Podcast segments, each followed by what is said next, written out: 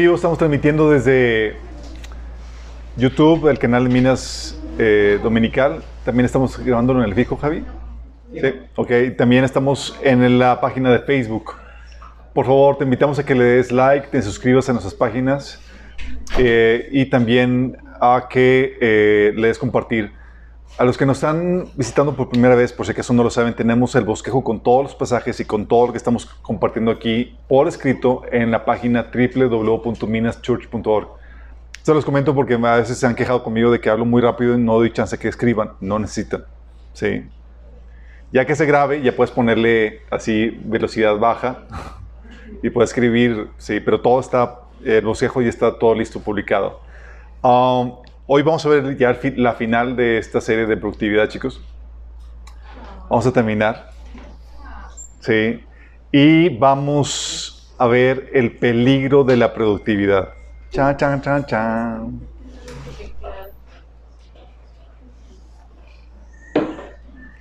Pero antes vamos a poner este tiempo en las manos de Dios.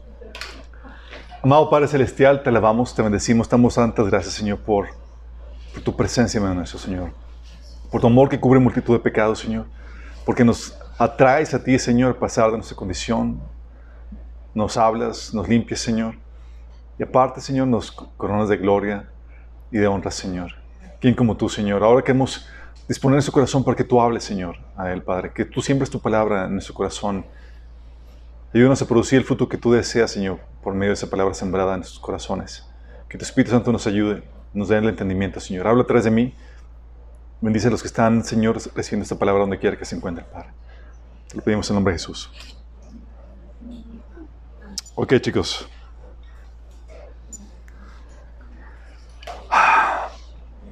Hemos estado viendo el taller de, productividad y la idea de, de, todo esto, haciendo una pequeña recapitulación, es porque hay una urgencia, hay una motivación que se trata de que tú puedes dar mucho fruto para el Señor. Dice Biblia que en esto es glorificado tu Padre Celestial, en que lleves mucho fruto. Y en eso, en eso muestras que eres su discípulo. No poquito fruto, no mediocremente, mucho fruto. De eso depende qué tanta gloria traes para Dios, qué tanta gente es impactada por medio de ti por la eternidad y qué tanta recompensa vas a recibir. Entonces, la idea de todo eso, como hemos comentado estas veces, es que no se queden ningún proyecto, ninguna de las buenas obras que Dios preparó de antemano para ti en el tintero, sino que puedas hacer todo lo que Dios hizo para ti. Esto va a requerir que tú aprendas a ser productivo, porque hay muchas cosas que no se van a lograr porque simplemente no supiste cómo administrar tus tiempos, no supiste cómo vencer la procrastinación, no supiste realmente cómo gestionarte o cómo eh, delegar o hacer trabajo en equipo, entre otras cosas. Vimos que dentro de los principios de la productividad está el principio del compromiso, donde, donde aprendimos que tenemos que comprometernos con alguna causa, algún propósito, alguna meta que defina nuestro rumbo, que nos ayude a saber qué estamos persiguiendo, qué estamos haciendo con, con, nuestra, con nuestro trabajo. También el principio de estructura, donde aprendimos el uso de la agenda para darle orden y estructura a nuestras actividades y nuestros pendientes.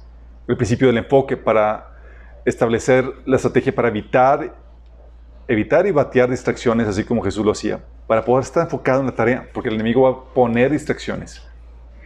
También vimos el principio de medición y evaluación, donde requieres establecer metas medibles, estándares y medidas de desempeño para saber cómo estás, porque si no va a estar, vas a estar en el limbo sin saber exactamente cómo va tu desempeño. También tienes que poner puntos de evaluación a lo largo del desempeño para evitar que divagues o te, vayas a la, deriva, que es una tendencia que todos tenemos. Vimos el principio de la templanza y la persistencia, que la templanza nos enseña que tenemos que tener la voluntad para hacer lo que sabes que debes hacer, cuando lo debes hacer y cómo lo debes hacer. Cosa que suena fácil, pero es bien difícil. Y como hay una lucha contra esa naturaleza pequeñosa que nos, nos quiere desviar de, esa, de ese propósito, está el principio de propósito. Principio de, la persistencia. El cual vas a tener que luchar vez tras vez para, para vencer esa naturaleza pequeñosa. Vas a tener que persistir hasta, hasta alcanzar, desarrollar el hábito. Cuando tienes el hábito ya fluyes de forma automática en, ese, en ese quehacer. Vimos el principio de la adecuación de que no siempre vas a lograr hacer las cosas como queremos, sino que tienes que evaluar los recursos y morir a, nuestro, a tu ideal para hacer las adecuaciones pertinentes en el proyecto. A veces, por no bajar el, el ideal que tienes, no haces nada, terminas siendo nada. También vimos el principio del trabajo en equipo, porque para ser productivo tienes que enfocarte en lo que eres bueno y delegar las demás actividades a los que tienen el talento para ello. Es decir, tienes que hacer trabajo en, equipo. Esto implica capacitar, confiar en el operar de Dios a través de otros y también morir a tu ideal. También vimos el, trabajo del, el principio del trabajo inteligente. Ay. Ahí me saltó uno. Ahí debería de ir el, trabajo, principio del trabajo inteligente. Donde tienes que hacer el trabajo inteligentemente, con sabiduría, encontrando la mejor forma de hacer las cosas. Y eso se logra por medio de la reflexión y la investigación. Echándole un poquito de coco a tu trabajo vas a darte cuenta que hay mejores formas de hacer las cosas que estás haciendo. También habíamos visto el principio del equipo o mobiliario óptimo, donde el encontrar la mejor forma de hacer las cosas implica encontrar o descubrir o desarrollar la maquinaria que te permita hacer mejor tu trabajo. Y si vale la pena hacer la inversión, pues va a compensar con creces lo que puedes producir con ella.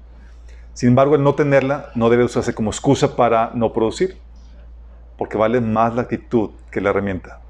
También habíamos visto al principio de la... Del principio de la maestría. ¿Dónde estás? Estoy bien perdido aquí. Ok, me salté un buen. Principio de la maestría. Eso pasa cuando las copy paste no revisas. Donde el dominio de tu área te hace más eficiente y productivo. Pero para esto se requiere, obviamente, que apliques todos los principios aprendidos, más la práctica y a seguir aprendiendo de los que saben más que tú. Por eso los directivos y demás siguen tomando cursos y demás porque tienen que mantenerse vigentes.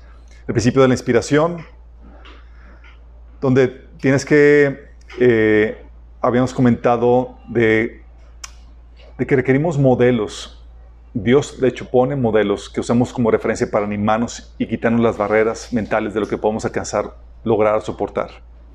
Sí. También el principio de la competencia amistosa. Habíamos comentado que mientras que es cierto hay una competencia egoísta y mundana que la Biblia condena, hay una competencia amistosa que nos ayuda a sacar lo mejor de nosotros. Esta competencia es la que se practica en los deportes, en los negocios, lo cual te obliga a dar un mejor servicio si no, si no sales del mercado.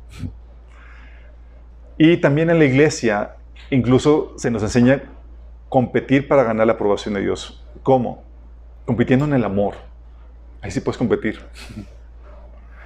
En el sacrificio, en la humillación, en el servicio, en la abnegación, en el pasar desapercibido, en ayudar a otros a sobresalir por la causa de Cristo. O sea, muy contrario a lo que el mundo te enseña. Y vimos el principio del buen ánimo. Habíamos visto que el desánimo vuelve a la gente improductiva y lo lleva a claudicar, a tirar la toalla. En cambio, el buen ánimo te lleva, lleva a la gente a ser productiva, a lograr grandes faenas. Y para eso muchas veces requieres ayudar a la gente en su estado de ánimo, dando palabras de ánimo, ayudándoles a alcanzar éxitos. El éxito ayuda a la gente que, que tenga buena, buena actitud. E incluso capitalizando los fracasos. Pues cuando fracasas y sabes qué fue lo que falló y tienes la, la estrategia para que no vuelva a pasar, vuelves a recobrar el ánimo de la gente. Todo eso es lo que hemos visto, chicos. Y hoy vamos a ver el peligro de la productividad. El peligro de la productividad, chicos, es desatender tu relación con Dios por el trabajo y el activismo.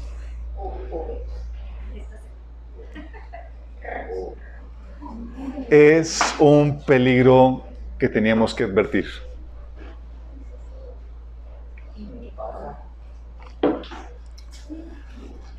Sabes, tú lees en la Biblia el reclamo de Jesús a una iglesia bien chambeadora. Que olvidó su primer amor. En Apocalipsis 2, del 1 al 5, eh, Jesús le dicta a, a, Juan, dice, escribe al ángel de la iglesia de Éfeso. Esto dice el que tiene las siete estrellas en su mano derecha y se pasea en medio de los siete candelabros de oro. Conozco tus obras, tu duro trabajo y tu persistencia. ¿Qué es lo que dice? tu duro trabajo. ¿Cómo era esta iglesia? Bien trabajadora, chicos.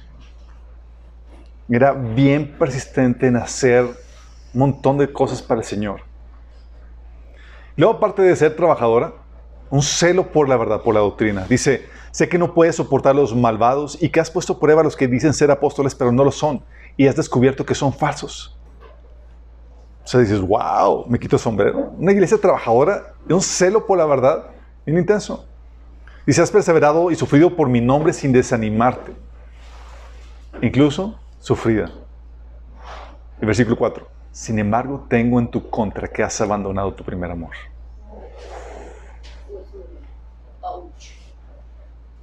Recuerda de dónde has caído, arrepiéntete y vuelve a practicar las obras que hacías al principio. Si no te arrepientes, iré y quitaré de su lugar tu candelabro. ¿Estás consciente de eso? La amenaza de Jesús tiene un montón de cosas buenas. No es una cosa mala. Que dejó su primer amor. Y por esa cosa, dices, oye, una entre tantas cosas, se dice, si no te repones de eso, voy a venir, voy a quitarte del medio. Tan así, tan grave este asunto. La Biblia dice que el primer amor, el primer mandamiento es el amar al Señor tu Dios sobre todas las cosas, con toda tu alma, con todas tus fuerzas, con todo tu ser. Y ese que dices, oye, ¿qué pasó? ¿Por qué pasó esto? ¿Qué pasó con esta iglesia? Sabes, lo que pasa es que tenemos que entender que hay una aprobación que viene por nuestro trabajo. Y a veces pensamos que eso es todo. Una aprobación que la Biblia nos enseña en Lucas 19, del 13 al 17, que dice, antes de partir, reunió a 10 siervos y dividió entre ellos 5 kilos de plata y diciéndoles, inviertan esto por, por mí mientras estoy de viaje. Ya saben, la parábola de las minas. Se pone a trabajar, chambear. Dice en el versículo 15, después de que lo coronaron rey, volvió y llamó a sus siervos a quienes les había dado el dinero. Quería saber qué ganancias se habían tenido. El primer siervo informó, amo, invertí su dinero y multipliqué 10 veces el monto inicial. Bien hecho, exclamó el rey. Eres un buen siervo. Has sido fiel en lo poco que te confía, en lo poco que te confía, así que así que serás gobernador de 10 ciudades. Esta aprobación a veces pensamos que es todo. Oye, que Dios te diga, buen siervo fiel, como dice Mateo 25, 21. Bien hecho, mi buen siervo fiel. Has sido fiel en administrar esta pequeña cantidad. Así que ahora te daré muchas más responsabilidades. Ven a celebrar conmigo. Hay una aprobación, hay un elogio que viene por nuestro trabajo. Y a veces pensamos que eso es todo. Y se nos olvida que Dios nos anhela celosamente antes de nuestros proyectos, desea nuestro corazón. Antes de nuestro trabajo, desea nuestro corazón. La Biblia dice en Santiago 4, del 4 al 5, el Espíritu que Él ha hecho morar a nosotros nos anhela celosamente. Éxodo 34, 14 dice, porque no, porque no te has de inclinar a ningún otro Dios, pues Jehová, cuyo nombre es celoso, Dios celoso es. Estás hablando que es un Dios que te cela, desea tu corazón, desea tu amor, tu lealtad hacia Él. Deuteronomio 5.9 le decía, dice, dice la Biblia, soy Dios celoso, que no tolerará que entregues tu corazón a otros dioses. Fíjate lo que dice. No va a tolerar que tu corazón se entregue a otro Dios. Y, hablamos, dice, bueno, yo no soy idólatra, pero si tú amas cualquier otra cosa por encima de Dios, eso es idolatría. Si tomas cosas de este mundo, cualquier cosa, aún tus hijos, tu trabajo, el dinero, lo que tú quieras, si lo amas más que Dios, ya se convirtió en un Dios para ti. Y el Señor dice, no voy a tolerar que entregues tu corazón a otros dioses. 1 Corintios 10 del 19 al 22, reclamándole a la iglesia de Corintios, le dice Pablo, ¿qué? ¿Acaso nos atrevemos a despertar los celos del Señor? ¿Piensan que somos más fuertes que Él? O sea, diciéndoles, hey, ten cuidado. Porque si tú despiertas los celos del Señor, Él se va a enojar y va a arremeter. De hecho, por eso el Señor estaba reclamándole a la iglesia de Efesio. Tengo contra ti que has dejado tu primer amor. Acuérdate que lo que tu Padre está, buscando antes de tus buenas obras y tus buenas acciones y todos los proyectos que puedas hacer para su gloria, está buscando tu corazón. Por eso dice Juan 4:23, se acerca el tiempo, de hecho ya ha llegado, cuando los verdaderos adoradores adorarán al Padre en espíritu y en verdad. El Padre busca personas que le adoren de esa, de esa manera. El Padre está buscando personas que le adoren en espíritu y en verdad. Eso es lo que está buscando. Primero tu corazón, primero tu devoción, primero tu adoración. Todo lo demás viene por consecuencia. Si tú pierdes eso, por más buenas acciones que tengas, el Señor sabe que no van a ser suficientes. Porque si tú pierdes tu devoción por el Señor, todo lo demás se va a empezar a desviar eventualmente. Es como si los motores se apagaran y nada más estuvieras planeando. Eventualmente vas a caer. Eventualmente te vas a desviar doctrinalmente. Eventualmente vas a dejar de hacer las buenas obras para la gloria del Señor. Eventualmente vas a dejar de sufrir por Él, por su causa. Y es que nuestros corazones, chicos, pueden ser fácilmente desviados porque conlleva el trabajo y la productividad. ¿A qué me refiero que pueden ser fácilmente desviados? Pueden ser desviados por la gloria de los proyectos que estamos realizando. Hay gloria en los proyectos que estamos realizando, chicos. ¿Tú has visto, terminas un proyecto una hora y dices, wow. Te deleitas y tiene una, trae una admiración en la, en la gente que lo ve. De hecho, eso es lo que decía Salomón. Encontraba, buscaba encontrar satisfacción en, esos sus proyectos. Dice Eclesiastes 2 de 4 6. Realicé grandes obras, me construí casas, me planté viñedos, cultivé mis propios huertos y jardines, y en ellos planté toda clase de árboles frutales. También me construí aljibes para irrigar muchos árboles que ahí crecían. O sea, la gente veía, veía, wow, todo lo que hizo Salomón. Veía el templo que hizo Salomón y, wow, tremenda la gloria conlleva una gloria a los proyectos. De hecho, tú has terminado algo, ¿a poco no estás sentido orgulloso de lo que has realizado? dices, wow, cuando lo haces bien, cuando terminas bien. Lo que dice 1 Juan 2 del 15 al 16, que dice que no amen a este mundo ni las cosas que les ofrece, porque cuando aman al mundo no tienen el amor del Padre en ustedes. Pues el mundo solo ofrece un intenso deseo por el placer físico, un deseo insaciable por todo lo que vemos y el orgullo de nuestros logros y posesiones. El orgullo de nuestros logros. Sí, y dice, nada de esto proviene del Padre, sino que viene del mundo. Hay una gloria que te puede desviar. Terminas algo y lo hiciste bien, compusiste una rola, hiciste una gran venta, etc. Ahí conlleva una gloria. Y también no solamente la gloria de los proyectos, la delicia del éxito, de ver un deseo cumplido. ¿Quién no aquí ha trabajado para conseguir algo y cuando lo obtienes dices, wow, delicioso? Dice Proverbios 13:12, la esperanza que se demora es tormento del corazón, pero el árbol de vida es el, pero árbol de vida es el deseo cumplido. Por ejemplo, cuando estábamos aquí trabajando en, la, en el proyecto de construcción que estamos aquí abajo, oye, se retrasaba vez tras vez tras vez. Y mi esposa y yo en la angustia, ay, cuando comenzar. Literalmente estábamos viendo esto. Cuando empezamos a ver ya la obra fue como que, ah, una satisfacción, un alivio. Dice Proverbios 13, 19, el deseo cumplido endulza el alma. ¿Ves un deseo cumplido? Y sientes, ah. ¿cuántos de aquí no han tenido deseos cumplidos que sientes que endulzan el, alma, como dice Proverbios? Y lo interesante caso es que la Biblia nos enseña que, que con tu diligencia, con tu chamba, puedes ver esos deseos cumplidos. Dice Proverbios 13:4, el perezoso ambiciona y nada consigue. El diligente ve cumplidos sus deseos. Fíjate lo que dice el dirigente, el chambeador, el productivo. Ve sus deseos cumplidos. Por eso dice este, el Salomón en Eclesiastes 2.10 que hasta que descubrí que me daba gran satisfacción trabajar mucho. La recompensa de toda mi labor. O sea, trabajas un buen y obtienes ese deseo cumplido, ese logro. Y trae satisfacción, chicos. Hay una delicia en completar tus proyectos, en hacer lo que te ves, eh, en lo que te ves encomendado hacer, en ver ese deseo que tú deseabas por medio de tu gran trabajo. Como decía Salomón, hay gran satisfacción en trabajar mucho, en la recompensa de toda tu labor. No solamente hay, te puedes guiar por la gloria, por la delicia del éxito, sino también por lo fabuloso que es experimentar la unción al ejercer nuestro don, chicos. Es genial experimentar el poder, la capacidad de Dios fluyendo a través de ti para hacer cosas sobresalientes.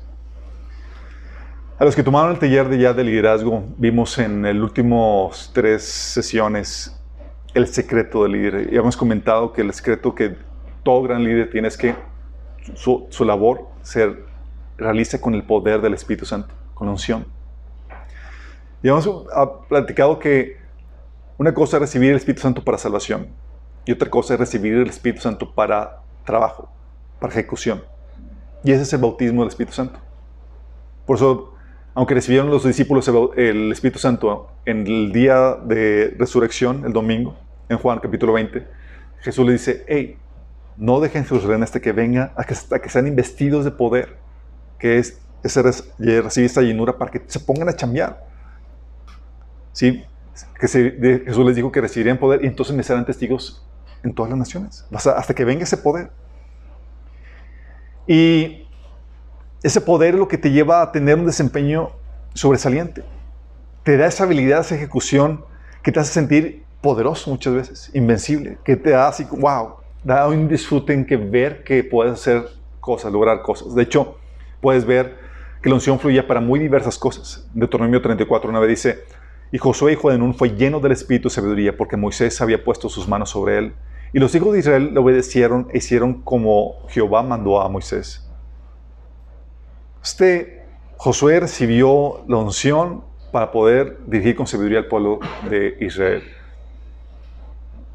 En otro caso, en Jueces capítulo 3, versículo 10, dice que el Espíritu del Señor vino sobre Otoniel. Así Otoniel se convirtió en caudillo de Israel y salió a la guerra. O sea, fue porque la presencia de Dios sobre su vida que se convirtió en este héroe de batalla. En otro pasaje en Éxodo 35 del 31 al 33 ves que Dios ungió a una persona para hacer artes. Dice que lo ha llenado del Espíritu de Dios, de sabiduría, inteligencia y capacidad creativa para hacer trabajos artísticos en oro, plata y bronce, para cortar y engastar piedras preciosas, para hacer tallados en madera, en realizar toda clase de diseños artísticos y artesanías. Llega la unción, y aquí algunos ya lo, ya lo hemos platicado, cuando tú puedes sentir el poder de Dios fluyendo en ti cuando incluso habla a través de ti para dar una palabra. Cuando estás haciendo algo que es, parte de tu área de talento, sientes como va fluyendo el Espíritu Santo a través de ti. Y eso se siente genial porque sientes el poder de Dios en ti. O Señor te da, te utiliza para dar palabra profética, el don, o don de sanidad, o discernimiento de espíritus, o lo que tú quieras. Señor, cuando ves fluyendo a través de ti, es una sensación impresionante. Sí, por ejemplo, yo personalmente, por mi don, yo siento cada vez que estoy haciendo un estudio. No, siento que va fluyendo la relación y siento el poder de Dios fluyendo. Y es padrísimo. Sí, es fabuloso experimentar eso. A eso también se refería este Salomón cuando decía que no hay nada mejor para el hombre que disfrutar su trabajo. Y lo disfrutas cuando estás fluyendo en tu don. Sí. Pero cuando, cuando ves que tu corazón se se desvía por esto, por la gloria de tus proyectos, por la delicia del éxito o por lo fabuloso que es experimentar esta unción, este don, por medio de ejercer tu, trabajo, eventualmente puedes llegar a abandonar a Dios. Déjame decirte, Dios quiere que disfrutemos nuestro trabajo y los logros que consigamos por medio de ellos. Pero existe el peligro que eso opaque nuestra relación con Dios que se vuelva más delicioso que nuestra relación con Dios. Que desestimemos la gloria de la, nuestra, relación con Dios, de nuestra relación con Dios por la gloria que conlleva nuestro trabajo. Y que eventualmente abandonemos a Dios como pasó con el pueblo de Israel. Dios llevó al pueblo de Israel y te acuerdas que en el desierto pues no había mucha chamba. ¿Qué había en el desierto? ¿Qué cultivaban? ¿Qué hacían? no había mucho que hacer. Si sí, oye, pues vamos a, plantar algo, construir casas. No, no había nada.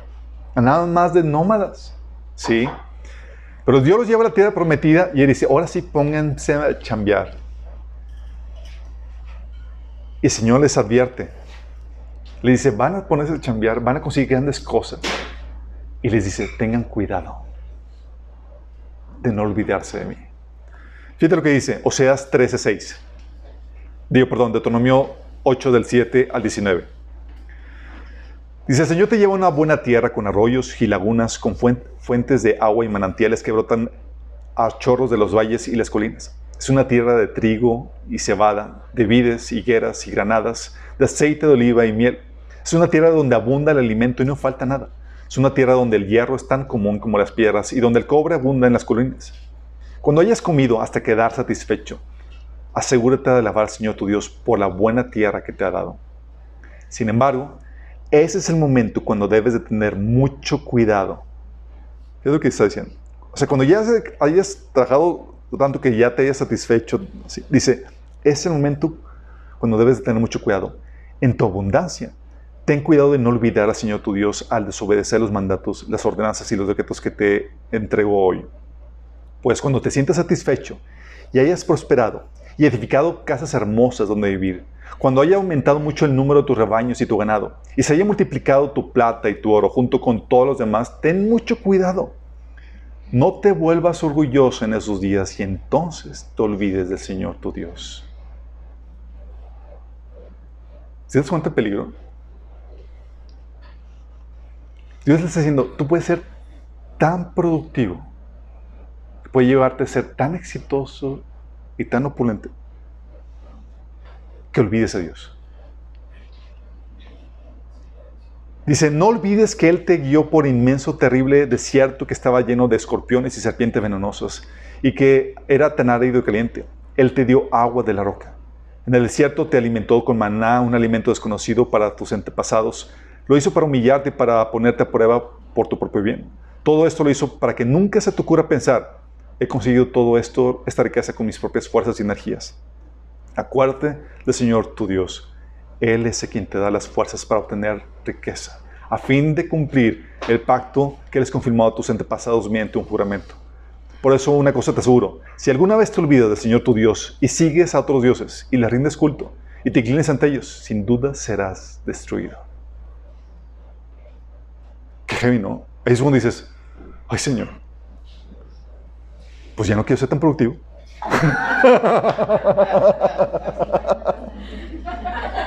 A mí estaba bien. Está bien fuerte eso. O sea, puede llegar a un punto en tu productividad y en tu éxito que se te olvide Dios y que nada más veas que pierdas de vista a Dios y pienses que tú esto lo lograste por tus propias fuerzas. Y entonces caes en soberbia y te olvidas de Dios. ¿Quién fue el que te estuvo ayudando en ese recorrido para llegar a ese punto? Y olvidándote de Dios, te vuelques tras otros dioses. Esa fue la advertencia de Dios de Israel. Y esa advertencia fue justamente lo que se cumplió en Israel. Dice Oseas 13:6 que en sus pastos se saciaron y repletos se ensoberbeció su corazón. Por esta causa se olvidaron de mí. De hecho, Dios sabiendo de antemano lo que iba a suceder, en Deuteronomio 32, del 13 al 16, Dios le advierte a Moisés que justamente eso iba a suceder. Les hizo escribir un, salmo eh, a, Moisés diciendo lo que iba a suceder. Dice que Dios los hizo cabalgar sobre las alturas de la tierra y los alimentó con el fruto de los campos. Lo nutrió con miel y aceite, está hablando a Israel, que hizo brotar de la roca, con natas y leche de la manada y del rebaño, y con cebados, y con cebados corderos y cabritos con toros selectos de Bazán y los mejores espigas del trigo. Bebió la sangre espumosa de la uva. Jesurún, o sea, Israel, engordó, engordó y pateó. Se hartó de comida y se puso corpulento y rollizo. Abandonó al Dios que le dio vida y rechazó la roca de su Salvador. Lo provocó a celos con dioses extraños. Su productividad, su abundancia, lo llevó a olvidarse de Dios y volcarse tras otros ídolos que como te comento, pierdes el amor, la pasión por Dios. El primer amor y eventualmente perderás todo lo demás. Tu doctrina, tu trabajo, todo por aquello por lo cual Dios te elogiaba. Por eso tu devoción por Dios es primero. Y debes de acordar que en eso no está la satisfacción del hombre. Sí, trae una satisfacción que es efímera. La Biblia te enseña que los proyectos no satisfacen realmente. La emoción, la gloria que ellos producen perece, chicos. Tú dices, oye, te invita al proyecto y te gozas. Oye, tuvimos, por ejemplo, la presentación del libro, ¡ah, qué padre! y tal cosa, pero tú crees que ahorita me acuerdo cómo está la cosa. Hay gente que vive de glorias pasadas o está buscando nuevas aventuras porque no se satisfacen. La emoción, la gloria que ellos traen perece y con ello nuestra satisfacción. Son cisternas rotas. Lo mismo pasa con la gente que es adicta a las compras. Oye, la emoción de tener algo nuevo. Pues cuántos días ya se le quita el olor de nuevo, se hace viejo, pierde de su gloria, su esplendor y adiós atractivo. Son cisternas rotas. Por eso dice Jeremías 2.13 que por dos males ha hecho mi pueblo. Me dejaron a mí fuente de agua viva y cavaron para sí cisternas, cisternas rotas que no retienen agua.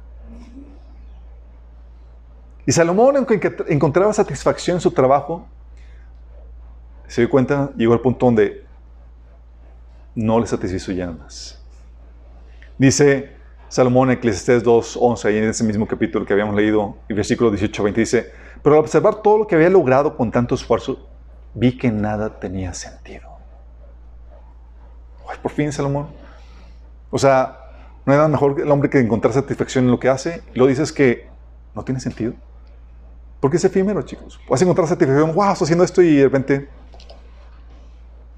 llega el punto de, que nada te satisface. Dice, vi que nada tenía sentido, era como perseguir el viento. No vi absolutamente nada que valiera la pena en ninguna parte. Luego, más aparte, te dice en el versículo 20, llegué a odiar todo el trabajo que hice en todo el mundo, porque tengo que dejárselos, dejarles a otros lo que yo he ganado. Y quién sabe si mis sucesores serán sabios o necios. Sin embargo, ellos se van a apoderar de todo lo que yo he adquirido bajo el sol a través de mi destreza y esfuerzo. ¡Qué absurdo! Así que desilusionado me di por vencido y cuestioné el valor de todo mi duro trabajo en este mundo. ¿Qué? Los proyectos no satisfacen, chicos. Pueden tener una emoción momentánea. Aún la emoción que experimentas en el ejercicio de tu don no es suficiente para satisfacerte.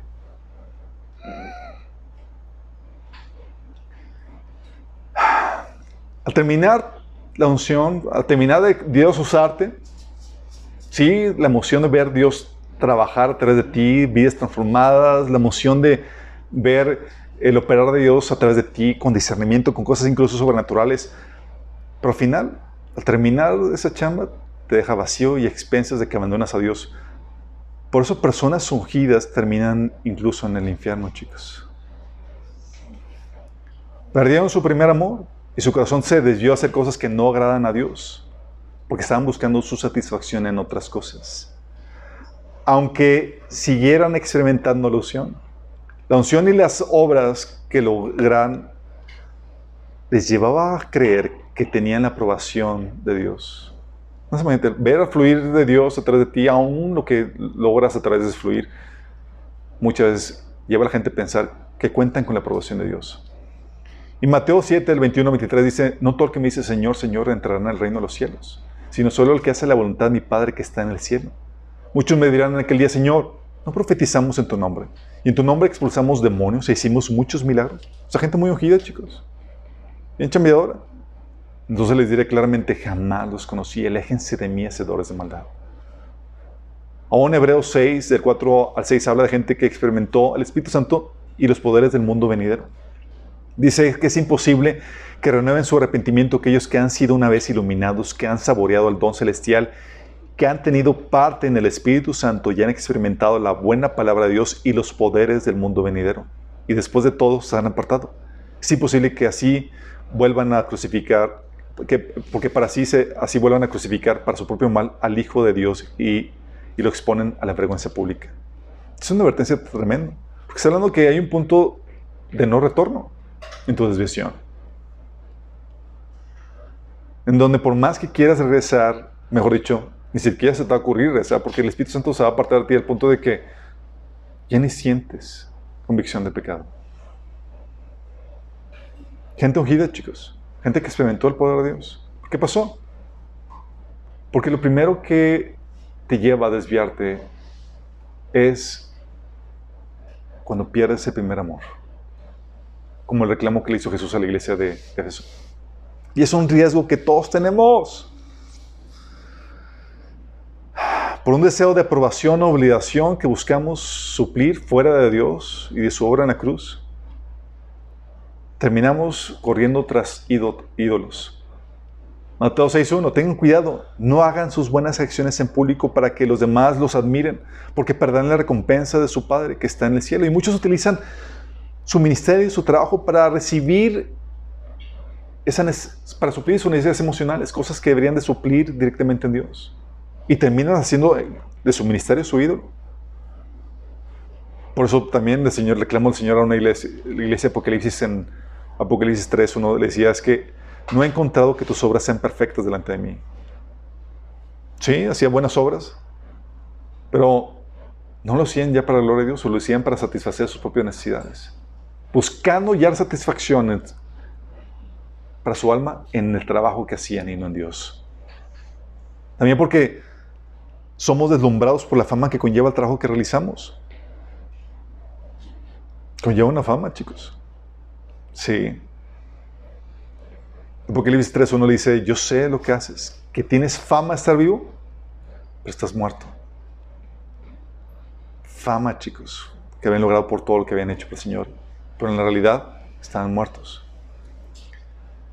Porque pensamos que Dios está más interesado en su trabajo que en nuestro corazón, como habíamos comentado. Y esta forma de pensar nos lleva a creer que, oye, Dios te llama a su presencia, Y nos hacemos a veces los interesantes respondiendo como si estuviera muy ocupado. Y vamos a pensar que Dios nos va a elogiar por eso. Si tenemos su presencia, no Señor, no tengo tiempo, estoy muy ocupado en el ministerio. Y Señor, wow, que esperamos que el Señor diga que Dios nos felicite por lo diligente que somos en el trabajo. Cuando en realidad, cuando lo que sucede es que cuando tu jefe te llama a su presencia y tú no pareces, terminas despedido. Dios no alaba tu diligencia.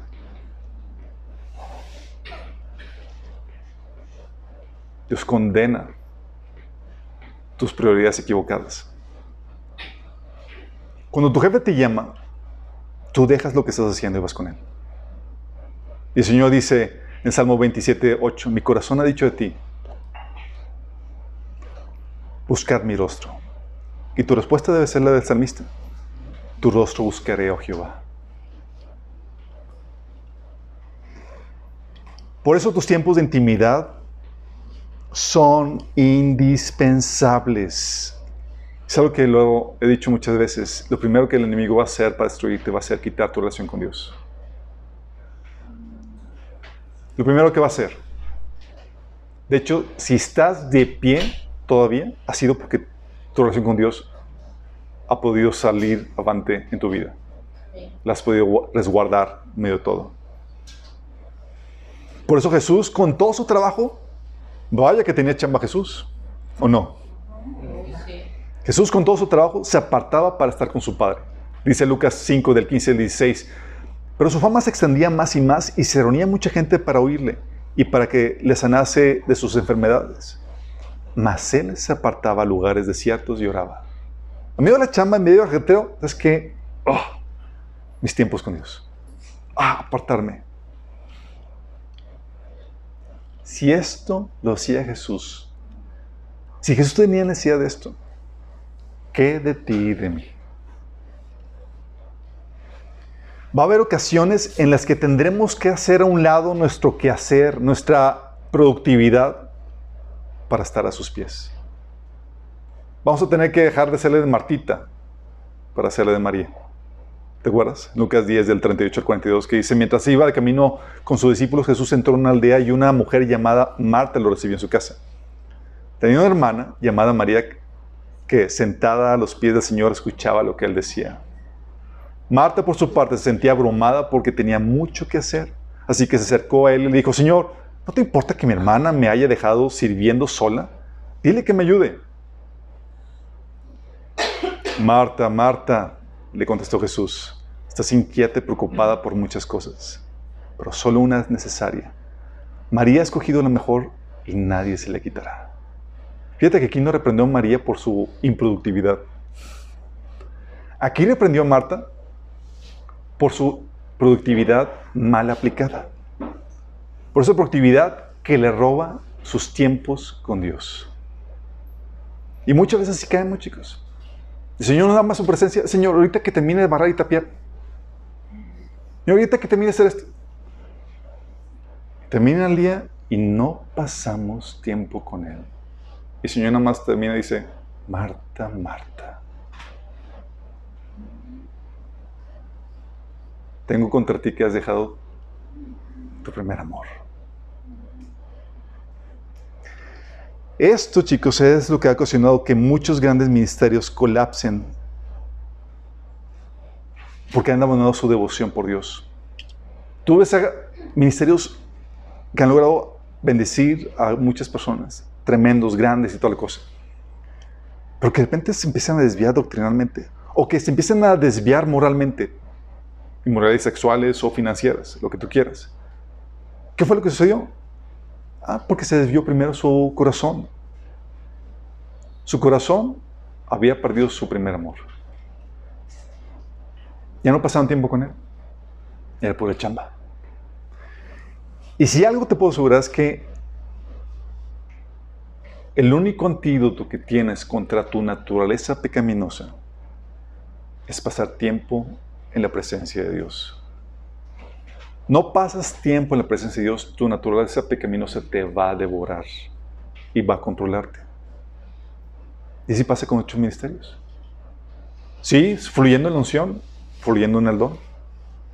Pero su corazón ya empezó a desviarse, ya no pasan tiempo con su Creador.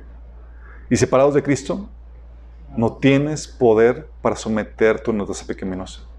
No tienes poder realmente para mantenerte en el camino. No tenemos poder por nosotros mismos. Entonces, ¿qué hace Dios para protegernos de que esto suceda? ¿Qué hace Dios para que el éxito, la gloria de los proyectos, de nuestro trabajo, de lo que logramos conquistar, no te sea de tropiezo y te lleve a olvidarte de él y abandonarlo? Él permite que experimentes la frustración de tu esfuerzo, la oposición, el desencanto y el estancamiento o menosprecio. Ver el primero. Fracaso y frustración. Son casos que Dios hace para protegerte. Y es que Dios le saca provecho a todo, incluso al enemigo. Incluso a tu naturaleza pecaminosa. Fracaso o frustración es cuando el Señor te lleva a punto del entendimiento donde dices es que sin la ayuda de Dios voy a fracasar. Y el Señor te tiene ahí en su presencia. Le dice, Señor, aquí me tienes en tu presencia porque sé que no puedo lograr nada si tú no estás conmigo. Necesito tu gracia y tu favor. Y Dios permite para eso fracasos en tu vida, para que aprendas. Cuando te das cuenta que sin la participación de Dios tus proyectos fallan, entonces empiezas a buscar a Dios.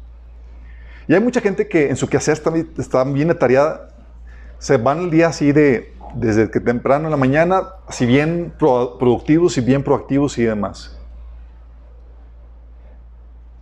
Y Salmo 127, del 1 al 2 dice, si el Señor no construye la casa, el trabajo de los constructores es una pérdida de tiempo. Si el Señor no protege la ciudad, protegerla con guardias no sirve para nada.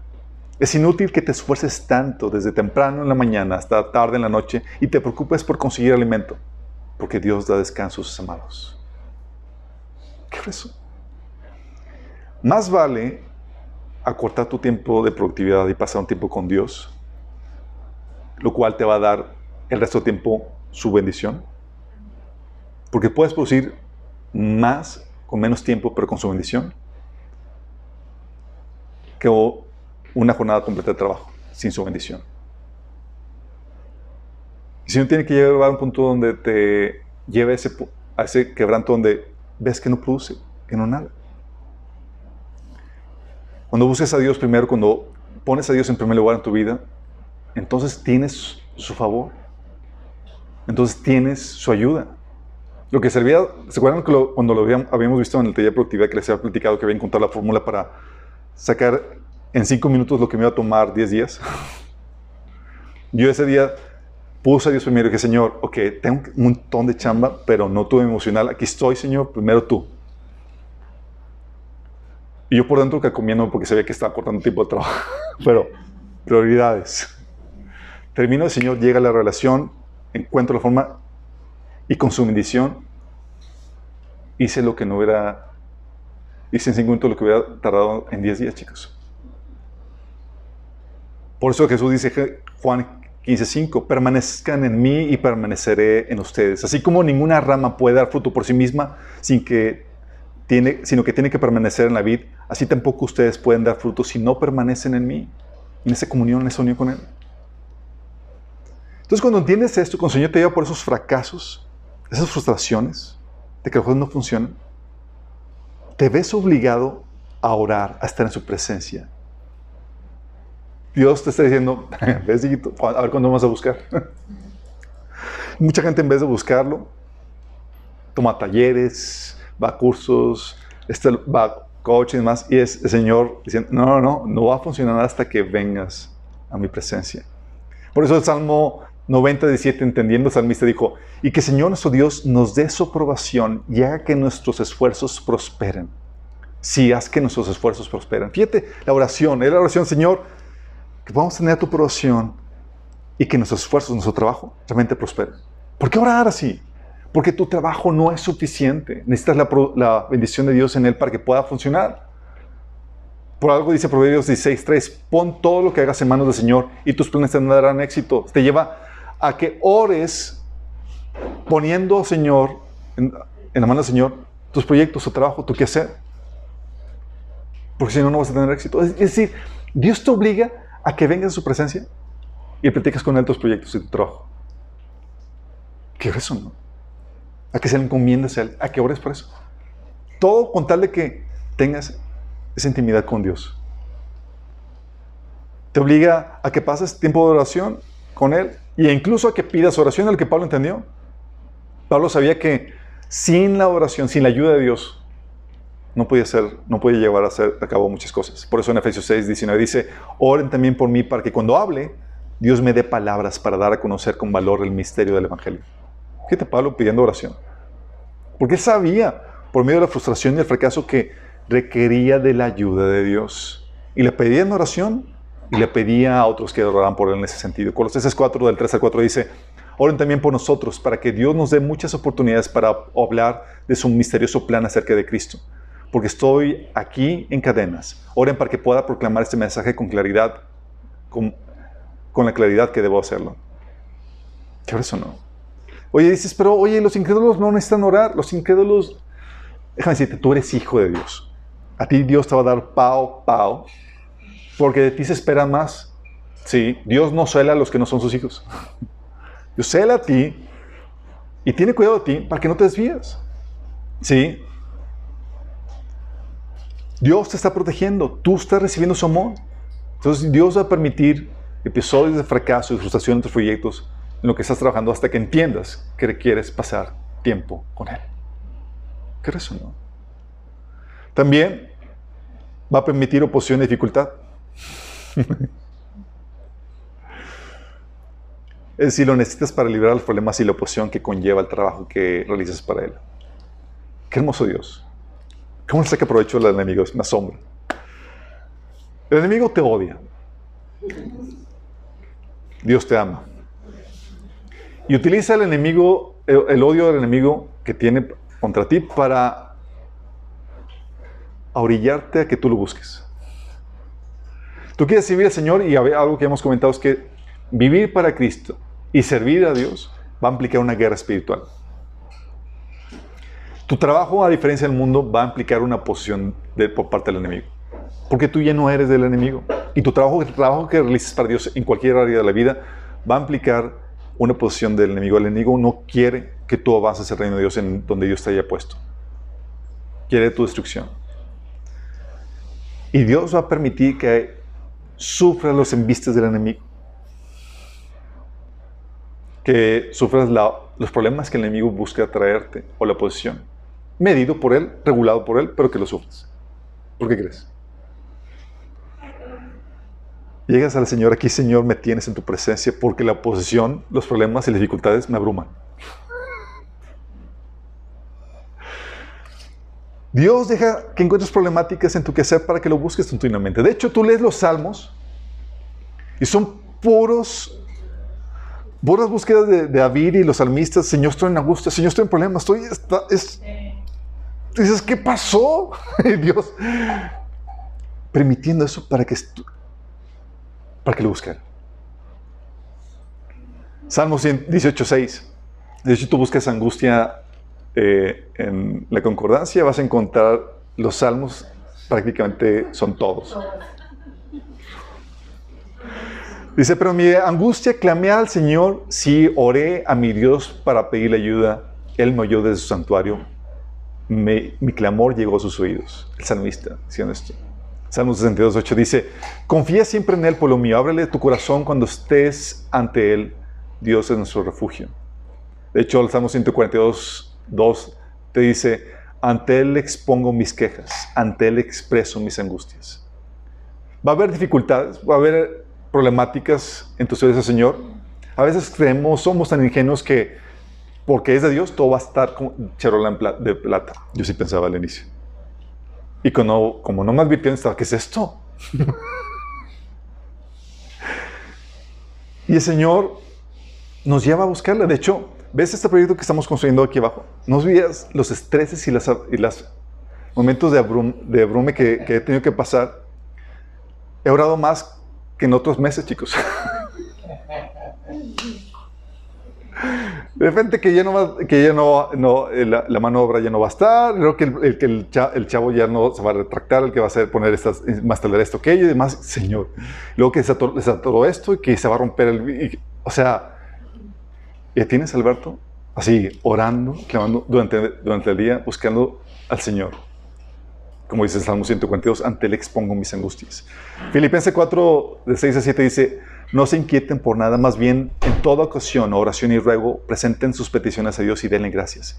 Y la paz de Dios, que sobrepasa todo entendimiento, cuidará sus corazones y sus pensamientos en Cristo Jesús.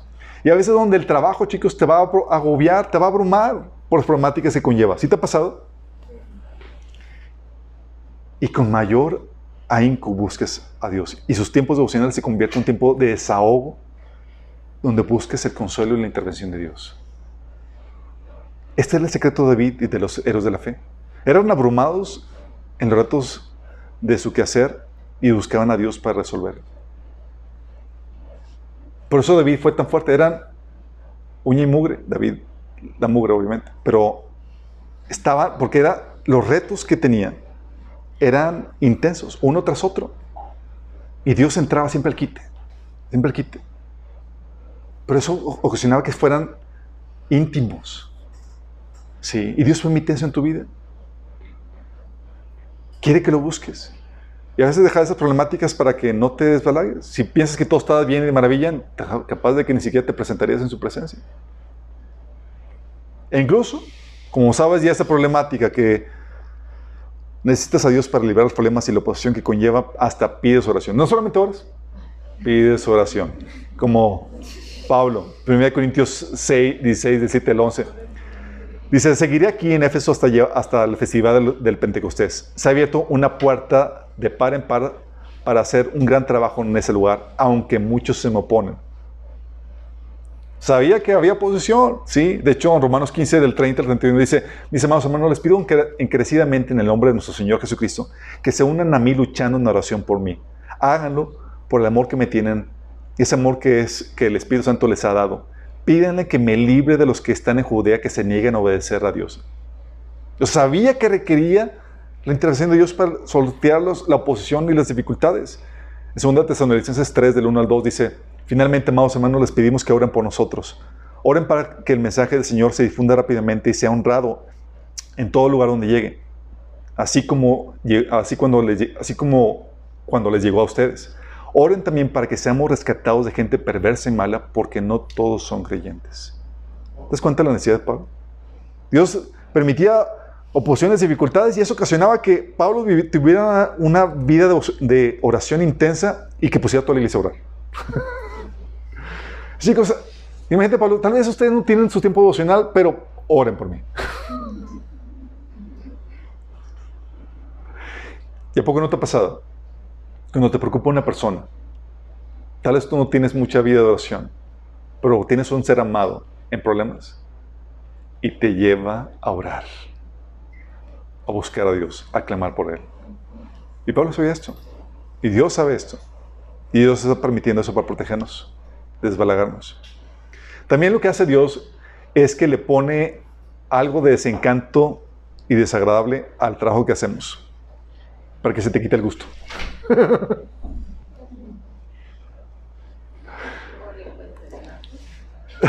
no le cuento nada. Al igual que muchas cosas, le pone cosas desagradables para que no perdamos ese piso y no quitemos de Cristo nuestro enfoque y nuestra satisfacción. Esas cosas desagradables son protectores para nuestro corazón, para que no, no se desbalague, chicos, no se desvíen. Gente, es algo que les he platicado, que dice, oye, hay situaciones tan hermosas que estás viviendo, ves el paisaje de más y dices, wow, Señor, ¿qué más necesito tu presencia más? Y vente un mosquito. Y, ¡ah! O sea, olvídate. o a gente que dice, sabes que mi matrimonio es hermoso y demás, mi esposa y todo hermoso y demás, y, pues seres imperfectos. Te das alguna fregada. Y el Señor te recuerda, es el mosquito. La suegra.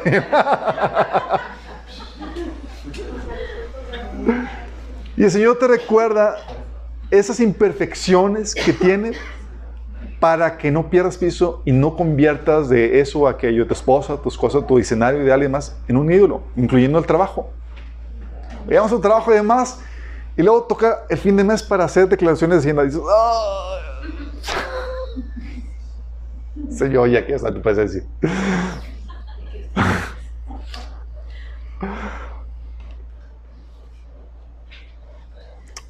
En eso es lo que le pasó a Salomón. Salomón, desilusionado de su trabajo por cosas desagradables que encontró en su quehacer. ¿Te acuerdas lo que leímos en Eclesiastes 2, 18 al 20? Decía, llegué a odiar todo el trabajo que hice en este mundo porque tengo que dejarles a otros lo que yo he ganado. Y quién sabe si mis sucesores serán sabios o necios. Sin embargo, ellos se van a apoderar de todo lo que yo he adquirido bajo el sol a través de mi destreza y esfuerzo. ¡Qué absurdo! Así que desilusionado me di por vencido y cuestioné el valor de todo mi duro trabajo en este mundo. Y Dios, ajá, ¿entendiste? O sea, ¿querías hacer de tu trabajo un ídolo? No sé tan bonito tu ídolo ahora, ¿verdad? Entonces, Señor, ¿ahora qué? Aquí estoy. Aquí estoy. Dios a veces pone fastidio. ¿Te acuerdas que Jesús decía, oye, yo tengo otro, otro alimento que es, el, es el traje de, mi padre? Pero a veces ese alimento tiene hierbas amargas, chicos. tiene las partes no tan agradables. ¿Y te acuerdas Jesús cuando llegó al colmo en su trabajo? Mateo 17, del 15 al 17, que dice, llega con él una persona, dice, Señor, ten misericordia de mi hijo. Le dan ataques y sufre terriblemente. A menudo cae el fuego y al, o al agua. Así que le llevé a tus discípulos, pero no pudieron sanarlo. Jesús dijo, gente corrupta y sin fe, ¿hasta cuándo tendré que estar con ustedes? ¿Hasta cuándo tendré que soportarlos? Tráiganme aquí, muchacho. Porque llega un punto a veces de, del fastidio. Sí. Y eso pasa en cualquier don, chicos. La gente va a demandar tu don y, más, y se vuelven a veces insaciables. Dices, ya, agarren la onda.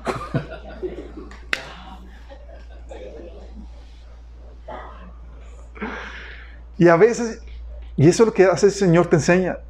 El trabajo, chicos, es un darte y darte continuamente y no recibes nada. Y a veces ni las gracias. Y es un desgaste. Y si tú pensabas llenarte en tu trabajo, el Señor te lleva al punto de exprimirte, desgastarte, de estar seco. Para que lo busques a Él. Salmo, 42 del 1 al 2 dice, cual siervo jadeante en busca de agua, así te busca, oh Dios, todo mi ser. Tengo sed de Dios, del Dios de la vida. ¿Cuándo podré presentarme ante Dios? Dios llevándote a, encontrar esa sequedad para que lo busques a Él.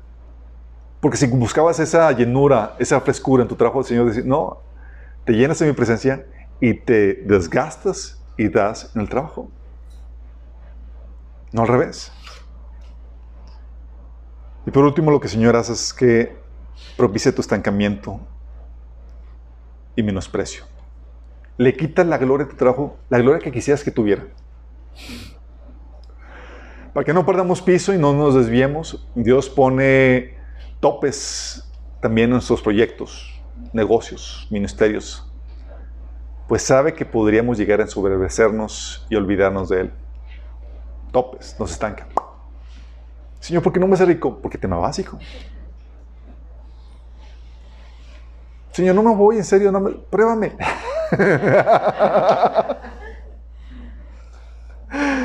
y tenemos proyectos que no crecen como quisiéramos, a pesar de todos nuestros esfuerzos.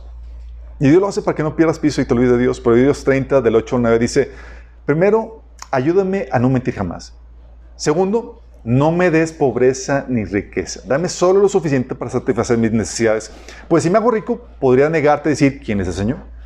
Y si soy demasiado pobre, podría robar y así ofender el santo nombre de Dios. Y Dios nos da lo que necesitamos. ¿Sí? ¿Y qué pasa? Hay episodios donde por más trabajo, por más esfuerzo que le pongas, parece que no prospera más allá de cierto límite lo que estás haciendo tu ministerio, tu trabajo, y demás, ¿qué pasa? El Señor, te amo, hijito. Ay, Señor, no me ames así. Nos está amando. Porque sabe que si nos da aquello que nuestro corazón desea, así que demos esa grandeza que puede traer nuestro trabajo, puede pasar lo que le pasó al pueblo de Israel. Nos ensobrecemos, nos olvidamos de Dios y perdemos piso. Al olvidarnos de Dios empezamos a buscar algo más que no es Dios para satisfacernos. Por eso a veces incluso Dios permite que algunos proyectos nuestros no funcionen y que terminemos trabajando para alguien más, aunque seamos tan talentosos. O dices, dices, pero ¿por qué? Mira, si ahorita batallas a pasar tiempo con Él, ¿qué será si tuvieras más carga de responsabilidades? Si no eres fiel en lo poco, serás fiel en lo mucho. No. Por eso hay proyectos que no prosperan más allá de cierto nivel. Te mantienen pequeño para guardarte de caer en una mala gloria. Sí. ¿Te acuerdas de lo que Jesús dijo acerca de Juan? ¿Quién era Juan, el Bautista? Dijo que él era el hombre más importante del Antiguo Testamento. Tampoco no. Más grande que Abraham, que Moisés, que Elías que todos los, que David, que todos los héroes de la fe, Juan el Bautista. ¿Tú crees que Juan podría llegar a perder piso? y te encuentras en Juan 3 del 26 al 30 diciendo, aquellos que fueron a ver a Juan y le dijeron, Rabí, fíjate que el que estaba contigo al otro lado del Jordán y de quien tú diste testimonio, ahora está bautizando y todos acuden a él. Está hablando Jesús. Y Juan les contesta, nadie puede recibir nada menos que Dios se lo conceda. ¿Qué estaba aceptando Juan? Estaba aceptando su decaimiento. Ustedes me son testigos que dije, yo no soy Cristo, sino que he sido enviado delante de Él. El que tiene a la novia es el novio, pero el amigo del novio que está a su lado lo escucha y se llena de alegría cuando oye la voz del novio. Esa es la alegría que me inunda. A Él le toca crecer y a mí menguar eso no. Y hay proyectos, chicos, que en vez de darte esa gloria, Dios te mantiene así, menguando, aunque seas un grande como Juan, el hombre más importante del Antiguo Testamento, en un estado de menguar. o te pone en trabajos o proyectos que conllevan crítica y menosprecio. Tú esperabas gloria y honra por medio del trabajo que estaba recibiendo y Señor, mm, vamos a ponerle algo de menosprecio y de crítica. Señor, ¿por qué? ¿Por qué? Para que no pierdas piso. Y obviamente para mayor gloria tuya. ¿Te acuerdas de, de Pablo? Tú piensas de Pablo y dices, seguramente su época era así venerado, invitados por todas partes eh, eh, a predicar, era, era mira, o sea, pues ahorita sí lo tenemos, ¿no? O sea, el autor de, dos terceras partes del, del, Nuevo Testamento, porque entendemos las cosas más profundas del Evangelio y demás, seguramente era muy solicitado. Cuando en verdad, en su tiempo, Pablo ni sus iglesias lo fumaban. Le dice Corintios, decía que algunos de los de Corintios, en iglesia que él fundó, dice, algunos de ustedes dicen, dice Pablo, sus cartas son duras y fuertes, pero él en persona no impresiona a nadie y como orador es un fracaso.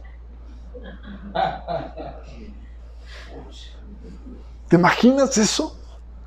O sea, eso viene en 2 Corintios 10, 10. La iglesia que tú fundaste y demás, en vez de tenerte en la estima que corresponde y demás, ¿tiene esta opinión de ti? Sí, te toman nada impresionante.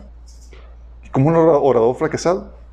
De hecho, Pablo, hablando de su posición y de su función como apóstol, dice en 1 Corintios 4, del 9 al 13, por lo que vean nosotros los apóstoles, Dios nos ha hecho desfilar en el último lugar como los sentenciados a muerte. Hemos llegado a ser el espectáculo para todo el mundo tanto para los ángeles como para los hombres. Por causa de Cristo, nosotros, nosotros somos los ignorantes. Ustedes en Cristo son los inteligentes. Los débiles somos nosotros, los fuertes son ustedes. A ustedes se les estima, a nosotros se nos desprecia. Hasta el momento pasamos hambre y tenemos sed, nos falta ropa, se nos maltrata, nos tenemos, no tenemos dónde vivir. Con esas manos nos matamos trabajando. Si nos maldicen, bendecimos. Si nos persiguen, los soportamos. Si nos calumnian, los tratamos con gentileza. Se nos considera la escoria de la tierra, la basura del mundo y así está el día de hoy.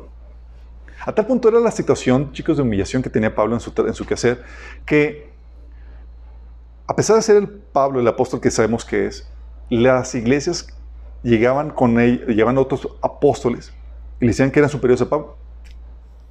Y Pablo tenía que defenderse y defender su ministerio ante ellos. Son de Corintios tenía ves a Pablo defendiéndose y dice, ah, pues ellos dicen eso para apóstoles. Pues voy a tener que presentarles todas mis credenciales porque esas personas falsas les ganaban la, lealtad y la fidelidad de Pablo, porque tal era, la figura despreciable de Pablo. No tenían la fama que ahorita tiene ahorita Pablo. ¿Me explico? Pablo diciendo aquí que era la basura de la escoria del mundo, la basura del mundo en 2 Corintios 9, 12 decía Pablo, no buscamos recomendarnos otra vez en su defensa de su ministerio, sino que les damos una oportunidad de sentirse orgullosos para que tengan con qué responder a los que se dejan llevar por apariencias y no por lo que hay dentro del corazón. Porque estos superapóstoles tenían sus mega credenciales y Pablo pues no les usaba ni nada, tenía una apariencia completamente despreciable. ¿Y qué pasa? Muchas veces tu trabajo, aunque seas un grande para Dios, en la práctica Estás lleno de humillación y desprecio. El trabajo que haces para Dios. Lo viste, lo ves en la vida de Pablo, lo ves en la vida de Jesús. Dice que su apariencia era despreciable, dice la Biblia en Isaías. Aunque estaba haciendo la obra más maravillosa, más grande del mundo. Camino a la cruz, la gente no lo, no lo estaba adorando, no lo estaba exaltando por lo que estaba haciendo. Al contrario, estaba burlando de él, no entendiendo lo que hacía. Y Dios muchas permite eso. Que tu trabajo tu quehacer para proteger y resguardar tu corazón está envuelto en un manto de, de menosprecio, de humillación, para guardar tu corazón. ¿Y sabes qué pasa? Muchas veces la gloria viene o póstuma o por medio de otros.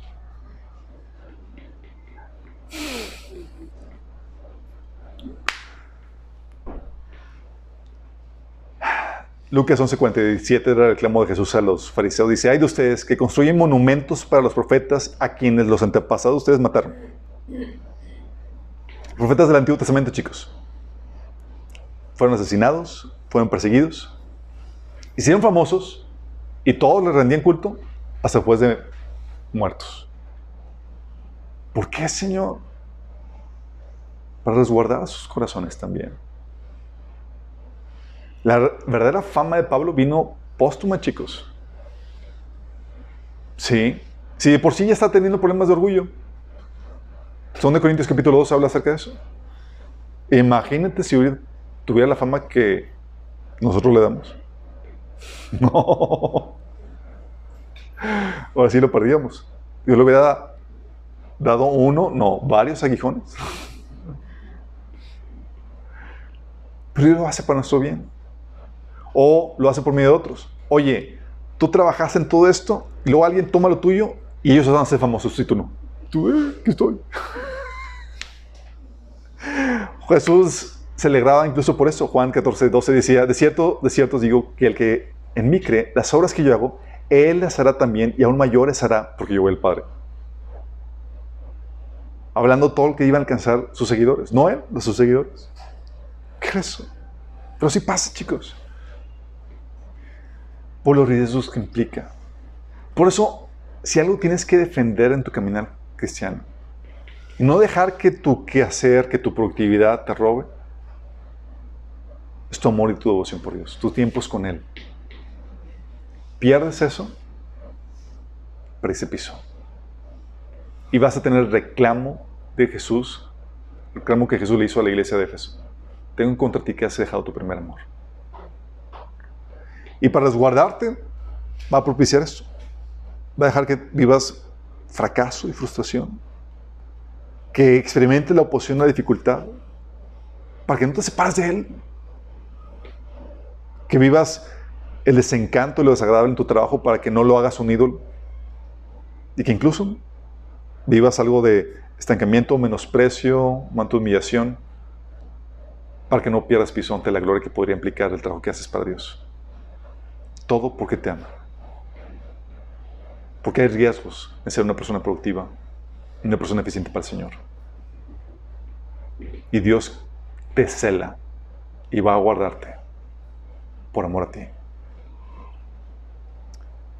Quiero terminar con una oración. Quiero invitar a las personas que, tal vez todavía no le han entregado su vida a Cristo. Te dices, oye, yo no le he dado mi vida a Cristo. Yo no me he rendido a Él. Y déjame decirte que la Biblia te ordena que te rindas, que te arrepientas, que dejes de vivir para ti mismo. Dios te ama tanto que Él pagó el precio, la condena que tú y yo merecemos al morir por ti y por mí en la cruz. Y el Señor te ofrece el regalo de la vida eterna, el perdón de los pecados, y si estás dispuesto a arrepentirte y creer en Él. Si estás dispuesto a arrepentirte, es decir, dejar de seguir tus propios caminos, lo que tú crees que es bueno, para seguir lo que Dios enseña, lo que Dios ordena, tal como viene en la Biblia, y crees que Jesús es Dios que murió por ti en la cruz y que resucitó para el perdón de tus pecados, Él puede darte la vida eterna. Si hay en ti ese arrepentimiento y en esa fe, quiero guiarte en una oración donde le pides a Dios que te salve. Dice la Biblia que todo aquel que invoque el nombre del Señor será salvo. Basta con que se lo pidas. Basta que le invoques quieres, cierra tus ojos y dile, Señor Jesús, el día de hoy me arrepiento de mis pecados. Perdóname, Señor, por seguir mis propios caminos y no los tuyos. Pero hoy me arrepiento y te entrego mi vida, Señor. Yo creo que Jesús es Dios, que murió por mí en la cruz y que resucitó para el perdón de mis pecados. Y yo lo acepto y lo recibo como mi Señor y Salvador. Dame tu Espíritu Santo, Señor. Sálvame. Cámbiame. Te lo pido, Jesús, en tu nombre. Si hiciste esta oración, este primer paso, tú eres salvo, si lo hiciste genuinamente. Pero para que te puedas mantener en este camino, tienes que tener, pasar tiempos con el, Señor. Tienes que empezar a leer la Biblia. Para que conozcas cuál es la voluntad de Dios a la cual ahora quieres someterte. Tienes que congregarte, tienes que discipularte. Tres cosas. Si lo hiciste, te invitamos a que nos contactes para ayudarte con eso. Y a todos los demás, chicos. ¿Cómo andan de productivos, chicos? Estamos cayendo en el error de la iglesia de Éfeso. El Señor podría reclamarte.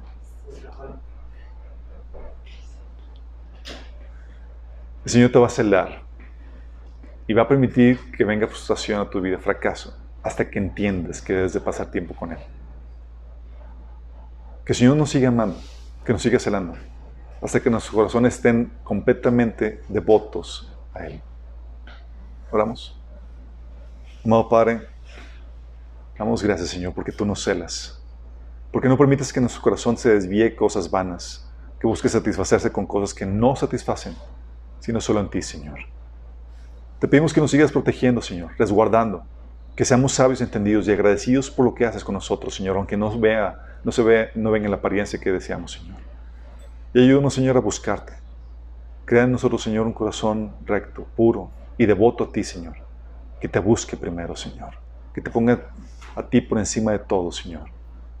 Que seamos esas Marías, Señor, que se sientan a tus pies.